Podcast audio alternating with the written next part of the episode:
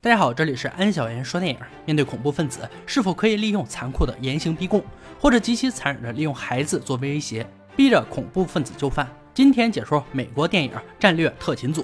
电影开始，美国特种部队拆弹专家杨格怀着紧张激动的心情录制视频。作为穆斯林的他，不满美国对伊斯兰的政策，于是策划对美国发动恐怖袭击。而在美国的街头，反恐探员海伦正在前往警局的路上，他们决定对杨格展开调查。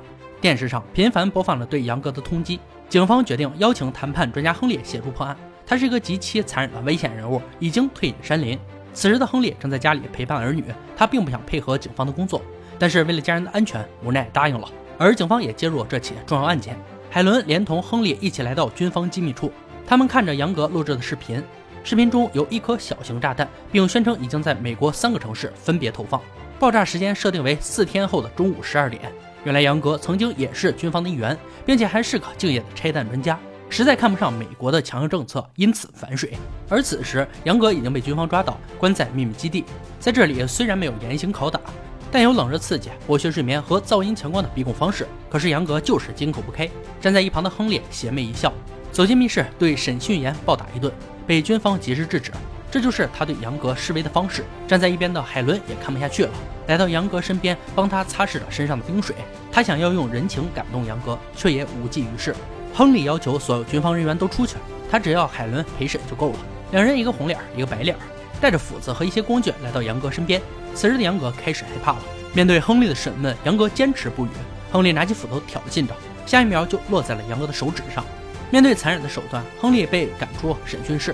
军方不允许严刑逼供，和他大吵一架。海伦也表示反对，但也没能制止亨利继续他的手段。杨格的头被套上塑料袋，令他呼吸困难。亨利上前撕开袋子，问他准备好了吗，并拿起刀插进他的大腿。海伦见状想要制止，跑去找上司理论，却被上司训斥，并说如果停止审讯找不到炸弹，就会死伤几百上千人，命令他们不择手段找到炸弹。他回到审讯室，看着被折磨的杨格，内心无比纠结，便来到洗手间冷静片刻。这时，亨利也来上厕所。他质问亨利为何用这样惨无人道的刑罚。亨利表示，现在他们都处于劣势，而目前有受控的强者就是杨格。如果不放心，两个人可以轮流审讯。海伦便来到审讯室，看着被吊在半空的杨格，赶紧搬来椅子把他放下来，开始准备用真情感动他。提到他的妻子和孩子，杨格有一丝丝心动，并提出要警方在两天内满足他提出的要求，但却迟迟不肯说出自己的要求。就在这时，被亨利打断，上来就是一顿电棍刺激。晚上审讯室只剩下杨格和亨利二人。亨利说：“现在无关所有人和事，仅仅只是他们两个强者的交战，胜者为王，败者为寇，并表示要把他撕成碎片，彻彻底底的打败。”杨格表示不服，亨利一口唾沫吐在他脸上。一天过去了，城市里车水马龙，杨格依然受着残酷的刑罚。这时，亨利的老婆前来看他，这才得以让杨格休息片刻。可疲惫不堪的他昏睡了过去。军方迅速按下了电击键，遥控失灵，差点要了杨格的命。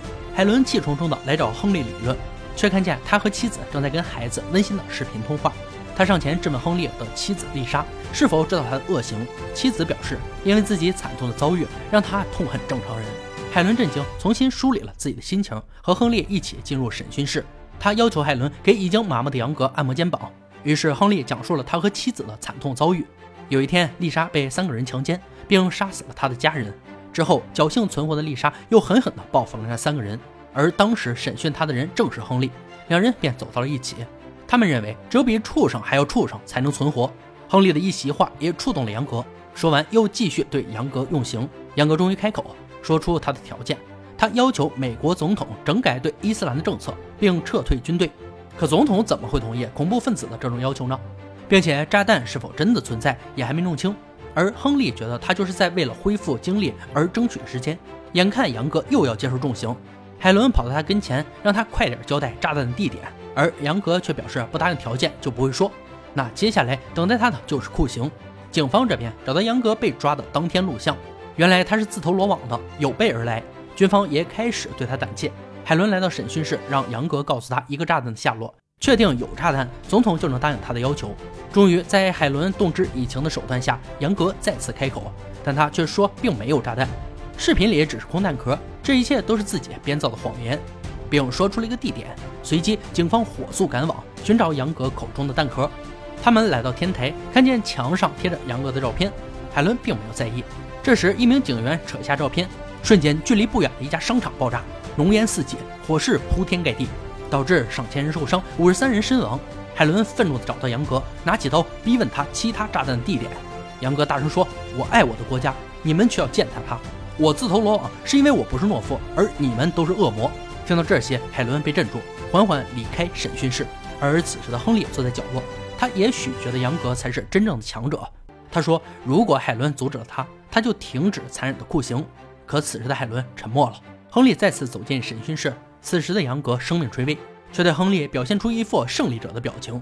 于是亨利抓住杨格的妻子珍妮，威胁他。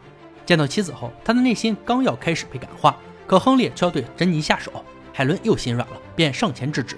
亨利愤怒地说：“既然你让我继续，那就不要阻止我。”说完，便一刀划在珍妮的脖子上，瞬间倒地，鲜血直流。杨格疯狂喊着。或许亨利也不是冷酷无情，他在洗手间抽泣着。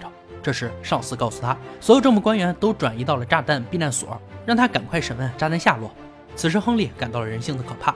他来到审讯室，缓缓坐在杨格身边，无奈地说：“他可以没有限制地做出任何事。”此时，两个强者就像小丑一般互相折磨。